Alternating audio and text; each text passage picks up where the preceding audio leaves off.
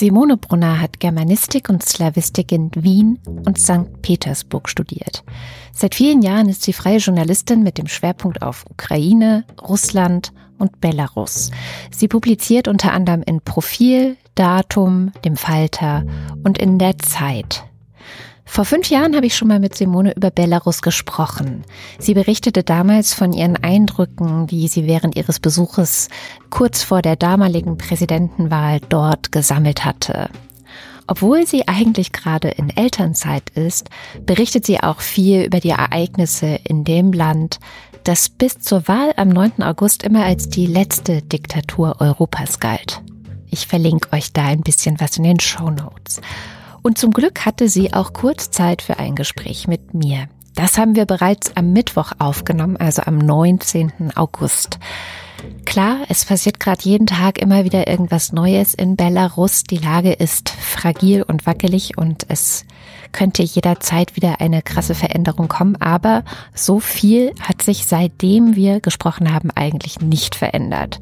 Es gibt lediglich eine neue wichtige Nachricht, die ich aber später ergänzen würde.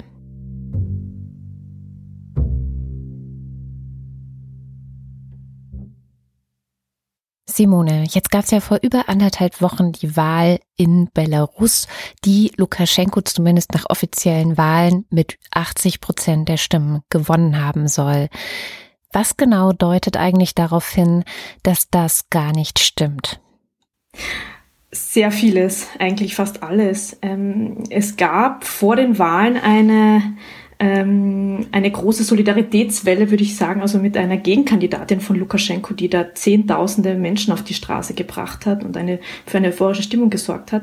Und die ist eben bei den Wahlen angetreten und hat dann nur zehn Prozent der Stimmen bekommen. Also das ist schon mal so, also das, also niemand im Land konnte sich das eigentlich erklären, also wo denn diese 80 Prozent herkommen sollen. Und dann gab es auch noch viele Berichte, also es haben sich auch viele aus der Zivilgesellschaft haben sich dann aufstellen lassen als Wahlbeobachter oder eben für, die Wahlkommissionen beworben, ähm, wurden dann oft nicht zugelassen und haben da auch viele Unregelmäßigkeiten entdeckt. Und die Wahlen in Belarus sind ja schon sehr lange nicht frei und fair und es wurden auch diesmal zum Beispiel auch gar keine OSZE-Beobachter zugelassen, was ja auch ein Zeichen ist, dass es vielleicht nicht ganz mit rechten Dingen zugegangen ist. Was ja interessant ist, da wurde dann vorgeschoben, die Corona-Krise hätte das irgendwie verhindert, dass man da rechtzeitig die OSZE-Beobachter einlädt, wobei Lukaschenko das ja immer heruntergespielt hat mit ja, Corona. Also es gibt so eigentlich ähm, ganz viele Zeichen, die darauf hindeuten, dass Lukaschenko keine Unterstützung von 80 Prozent der Bevölkerung hat. Jetzt äh, genau die Gegenkandidatin, das war Svetlana Tichanowskaja. Die ist ja dann relativ direkt nach der Wahl, also irgendwie eingeladen worden in, in diese Wahlkommission, ähm, genau. für ein paar Stunden verschwunden, wieder rausgekommen und hat gesagt, die Leute sollen nicht protestieren und ähm, dann hat sie das Land verlassen. Wo ist sie denn jetzt genau und was machen eigentlich ihre Mitstreiterinnen? Also sie ist jetzt in Litauen also sie ist dann direkt also nach, nach Litauen ausgereist. Ähm, sie wurde wahrscheinlich, was wir wissen, also sehr unter Druck gesetzt. Also ihr Mann ist ja im Gefängnis. Ihr Mann wollte ja eigentlich bei den Präsidentschaftswahlen antreten und ähm, ist jetzt seit Mai im Gefängnis. Ähm, ihre Kinder sind, hat sie auch schon vor der Wahl ins Ausland bringen lassen. Also es, es gibt da so Gerüchte, aber wohl, es, es gab wohl also Geheimdienstler, die da also Druck auf sie ausgeübt haben und auch gezwungen haben sollen, also so eine, diese Botschaft aufzunehmen, dass die Leute nicht mehr länger demonstrieren sollen. Und ihre Mitstreiterinnen eben, das waren also zwei andere Frauen, ähm, Veronika Zepkala, auch eine Frau eines nicht zugelassenen Präsidentschafts-, also für die, für die Wahlen, also eines Kandidaten, die sind nach Moskau geflohen. Und die dritte im Bunde, das ist Maria Kaliesnikova, die war die Leiterin des Wahlkampfstabs von Viktor Babariko, eines anderen Kandidaten, der nicht zugelassen wurde. Und die ist jetzt noch weiterhin, als einzige der drei noch weiter in Minsk und ähm, spricht da bei den Protesten eben zu den Leuten und und hält vor Ort so ein bisschen die Stellung von diesen drei Frauen gegen Lukaschenko, wie das ja auch immer wieder in den Medien jetzt dargestellt wurde. Mhm. Lukaschenko herausgefordert haben, der ja selbst immer wieder mit Macho-Sprüchen aufgefallen ist. Also die Frauen sind ja irgendwie nicht, also wenn eine Frau wird unter der Last der Verantwortung äh, zusammenbrechen und so weiter. Also mhm. Da ist es also schon eine sehr große Ironie, dass es gerade diese drei Frauen waren, die ihn da jetzt eigentlich so arg in Bedrängnis gebracht haben wie noch nie zuvor in seiner Amtszeit. Du sagst, äh, sie hält die Stellung und redet bei den, bei den Protesten und bei den Demonstrationen. Das sieht ja wenn man so von außen, also ich kriege es über die sozialen Medien mit, sehe viele Bilder von Protesten, von Demonstrationen aus Belarus. Das sieht überwältigend aus. Und gleichzeitig hört man immer wieder aber auch von der krassen Polizeigewalt, die eben gegen die Demonstrierenden angewendet wird. Ähm, hast du das Gefühl, dass die Leute sich davon abschrecken lassen oder ist es äh, trotzdem so, dass weiterhin extrem viele Leute auf die Straße gehen? Also das, das ist so ein Wellen. Also es gab dann eben diese krasse Polizeigewalt in den ersten Tagen nach den Wahlen. Also da sind ja auch Leute gestorben. Mhm. Also mittlerweile sind wir bei drei Toten. Also die, da hat die Polizei wirklich auf unbewaffnete, friedliche Menschen geschossen. Das waren die ersten Tage, das waren unglaubliche Bilder. Dann gab es aber eine Wende, also dann ähm, gab es also viele Frauen auch, die sich weiß angezogen haben, die tagsüber auf den Straßen waren und die das mehr zu einem friedlichen Charakter der Proteste gebracht haben. Und dem haben sich dann ganz viele Leute angeschlossen. Und das hat dann zu diesen unglaublichen Bildern geführt, die wir am Wochenende gesehen haben mhm. aus Minsk mit 200.000 geschätzten, also Menschen, die da auf der Straße gewesen sein sollen. Also da hatte man das Gefühl, die Angst ist vorbei. Also, und da hat sich auch die, die, der Sicherheitsapparat zurückgezogen. Aber was wir zum Beispiel heute wieder sehen, also es gibt jetzt wieder Berichte von, von Sonderpolizei, die also Proteste auflöst oder wieder Festnahmen vornimmt. Also es ist so ein, so eine Welle, also mal die Gewalt und dann ziehen sie sich wieder zurück, dann nimmt das so große Ausmaße an der Proteste und jetzt steht die Befürchtung im Raum, dass da jetzt wieder die Gewalt zurückkommt. Mhm. Lukaschenko hat auch zwischendrin gesagt, dass wenn ihr, also bevor ihr eine neue Wahl geht, oder es, es gibt ja die Forderung, dass nochmal gewählt werden soll, diesmal dann ordentlich gezählt werden soll, dass er, sie ihn, also die Protestierenden oder seine Gegner, wie auch immer man das sagen möchte, ihn erst umbringen müssten. Das klingt ja auch extrem martialisch. Wie ernst meint der sowas eigentlich? Das ist eine gute Frage. Jetzt hat er schon wieder versucht, irgendwie ein bisschen so einen Kompromiss, oder zumindest zu sagen, es könnte eine Verfassung geben, es könnte irgendwie die Macht doch irgendwie neu aufgeteilt werden. Also ich glaube, es ist nicht konsistent, was Lukaschenko jetzt macht. Er sagt mal so, mal so und er ist halt sehr bekannt für seine emotionalen Aussagen. Also, dass er sagt, ja, nur über meine Leiche gibt's da Wahlen und, ähm, und er hat ja die Protestierenden auch irgendwie bezeichnet als Ratten, die da aus den letzten Löchern herauskriechen und so. Also es ist ja irgendwie schon, also seine Rhetorik ist ja einfach extrem. Und was jetzt weiter wird, ich glaube, er, was er auf jeden Fall ähm, deutlich gemacht hat, dass er nicht einfach so die Macht abgeben wird. Also weil das war ja auch ein bisschen die Stimmung, als eben diese Proteste so groß geworden sind, dass das ja nicht mehr zu halten sein wird. Aber was, was man auch so von, natürlich ist die Stimmung euphorisch gewesen in den letzten Tagen, aber der Sicherheitsapparat ist halt noch immer sehr mächtig und übt noch sehr viel Druck aus. Also ich habe auch mit Kollegen, wir haben einige Interviews geführt, also eben, ich bin jetzt in Wien, aber über Kollegen auch vor Ort und so weiter. Und das war da schon auch der Eindruck, dass viele Leute, die in den letzten Tagen bereit waren, mit der Presse zu reden, es inzwischen nicht mehr sind, einfach weil im Hintergrund auch viel Druck ausgeübt wird. Mhm. Und der, also der, der, dieser Machtkampf ist noch nicht vorbei. Was ich aber gesehen habe, waren auch teilweise Polizeien, zumindest gab es dann Bilder oder Videos davon, die sich auch solidarisiert haben, also die dann wirklich äh, ausgestiegen sind und eben nicht mit Gewalt gegen die Protestierenden vorgegangen sind. Ist das vielleicht eine Chance, dass sozusagen innerhalb dieses Apparats, der dafür da wäre, ähm, in jeder anderen Diktatur wahrscheinlich diese Proteste wirklich gewaltvoll niederzuknüppeln, dass da vielleicht auch der Wille zur Veränderung so einsickert?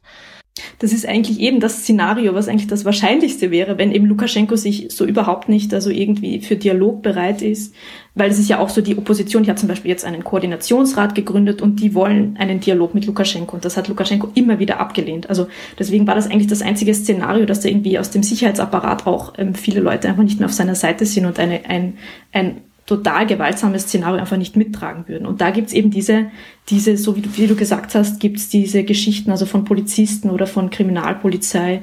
Ähm, es gibt auch zum, von Offizieren, da gibt's jetzt einzelne Geschichten, die, die sagen, sie wollen, auf, sie gehen auf die Seite des Volkes sozusagen, also auf die Seite der, der, der Protestierenden. Aber das sind halt bis jetzt trotzdem nur Einzelfälle. Aber also wenn im Sicherheitsapparat wirklich das eine kritische Masse erreicht, dann ist das, ist Lukaschenko sicher nicht mehr zu halten.